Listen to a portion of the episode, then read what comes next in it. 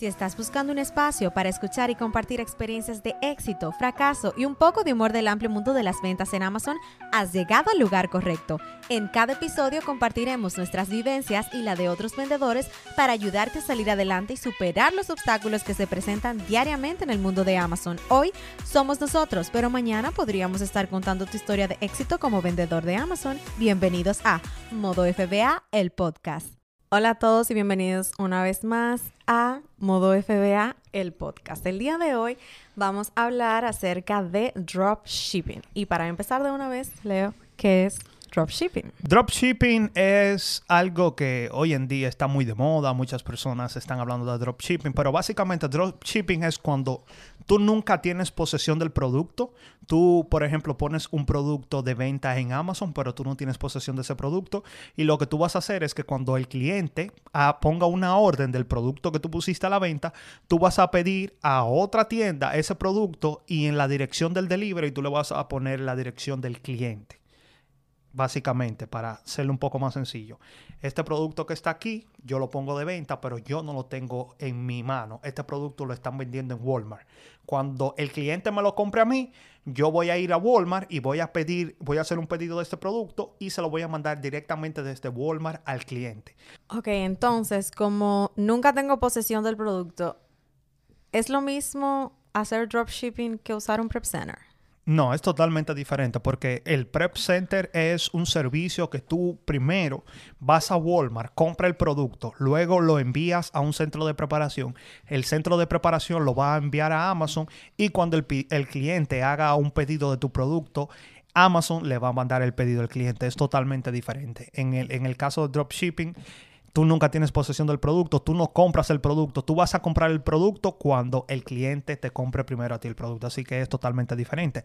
Ahora, es una buena pregunta, pero una mejor pregunta es, ¿es esto legal? ¿Se puede hacer esto en Amazon? ¿Rompe o viola las políticas de Amazon o no? Hey, ¿estás disfrutando de este episodio? ¿Podrías dejarnos un review honesto en la plataforma donde escuchas nuestro podcast? Tu retroalimentación es valiosa para nosotros y nos ayuda a mejorar. Como agradecimiento, si nos envías una captura de pantalla de tu review a nuestro correo electrónico info@modofba.com, te enviaremos una copia gratuita de nuestro ebook Amazon Arbitraje Guía Completa. Muchas gracias por tu tiempo y apoyo. Sigue disfrutando del contenido. Bueno, lo primero que dice la política de Amazon es que no está permitido. Lo primero, la primera oración que dice la política de Amazon es no está permitido. Sin embargo, siempre hay excepciones en la vida, ¿cierto? Entonces, Amazon lo que sí especifica claramente que para permitirse esto, tú debes tener un acuerdo con el dropshipper que tú utilices y tú debes figurar siempre como el vendedor. Ok, explícamelo en términos más simples que no, no estoy entendiendo. ¿Qué, es exactamente lo que tú quieres decir? Esto lo que quiere decir es que Amazon no permite que tú, por ejemplo, compres esto por Walmart y simplemente cambies la dirección y se lo mandes a tu cliente. Okay. Tampoco permite que lo hagas con ninguna otra de esas tiendas, ¿cierto?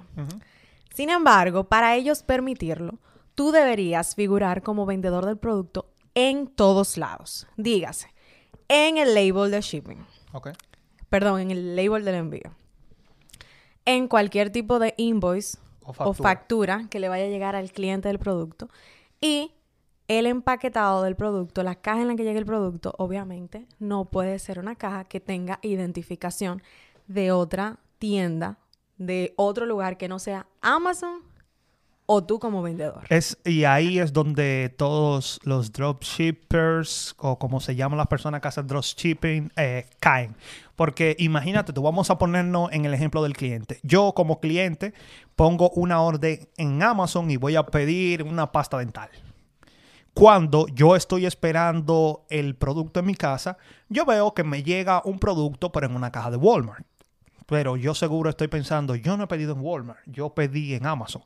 Pero yo digo, ok, tiene mi nombre, déjame abrirlo. Cuando lo abro, veo que está la pasta dental que yo pedí en Amazon, pero me llegó desde Walmart. Y si a veces hasta factura ahí adentro y me dicen que esto vino desde walmart.com, whatever, y ahí yo como que me quedo confundido. Ven acá, yo pedí en Walmart, yo pedí en Amazon y me llegó de Walmart. ¿Qué está pasando aquí?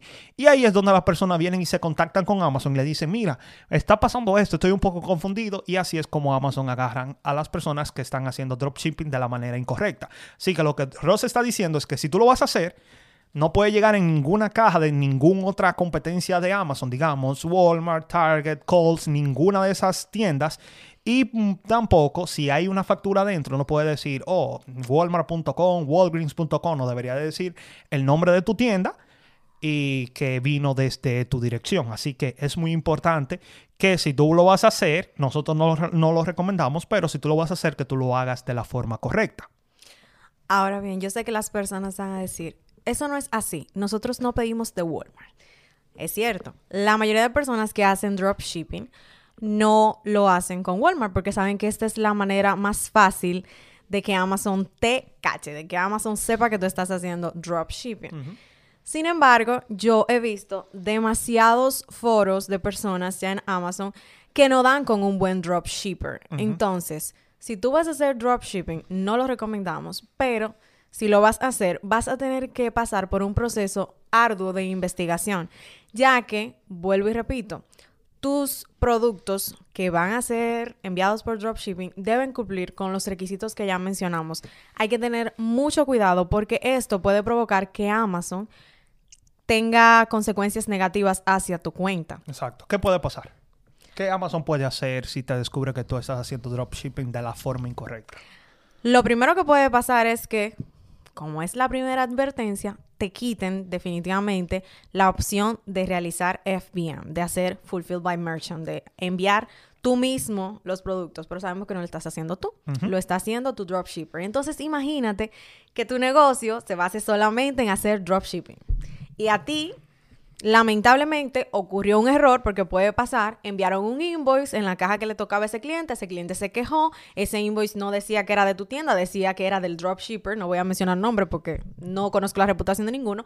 Entonces, este, este simple hecho puede hacer que ya tu negocio definitivamente caiga, porque si todo lo que tú hacías era dropshipping y Amazon te dice, bueno, ya tú no puedes enviar directamente a los clientes. Si tú quieres seguir vendiendo en Amazon, por ahora tú vas a tener que hacer FBA, mándanos los productos a nosotros que nosotros los mandamos a los clientes. Exactamente. Y también yo he escuchado muchas historias de, de personas grandes en el mundo de dropshipping que de una manera u otra Amazon se da cuenta y no solamente pasa lo que Rosa está diciendo, yo he escuchado a muchas personas que a Amazon le congelan los fondos que tienen de esas personas.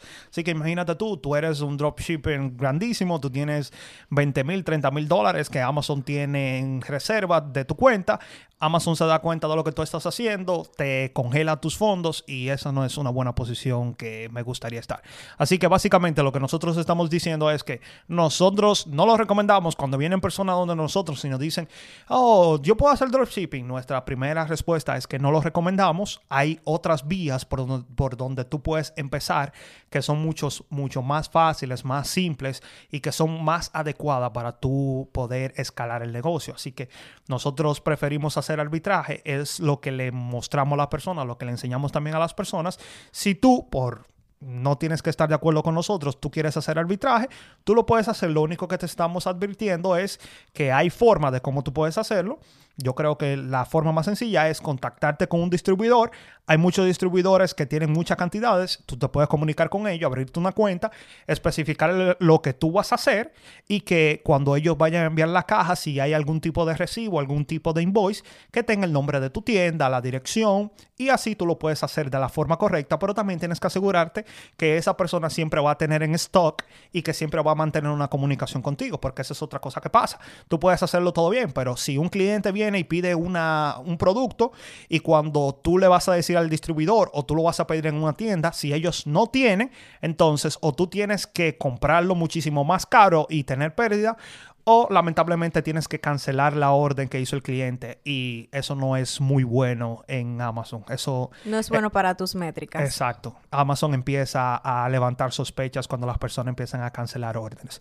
Así que muchas gracias una vez más por ver el video, escuchar el podcast. Para nosotros siempre es un placer que tú estés con nosotros.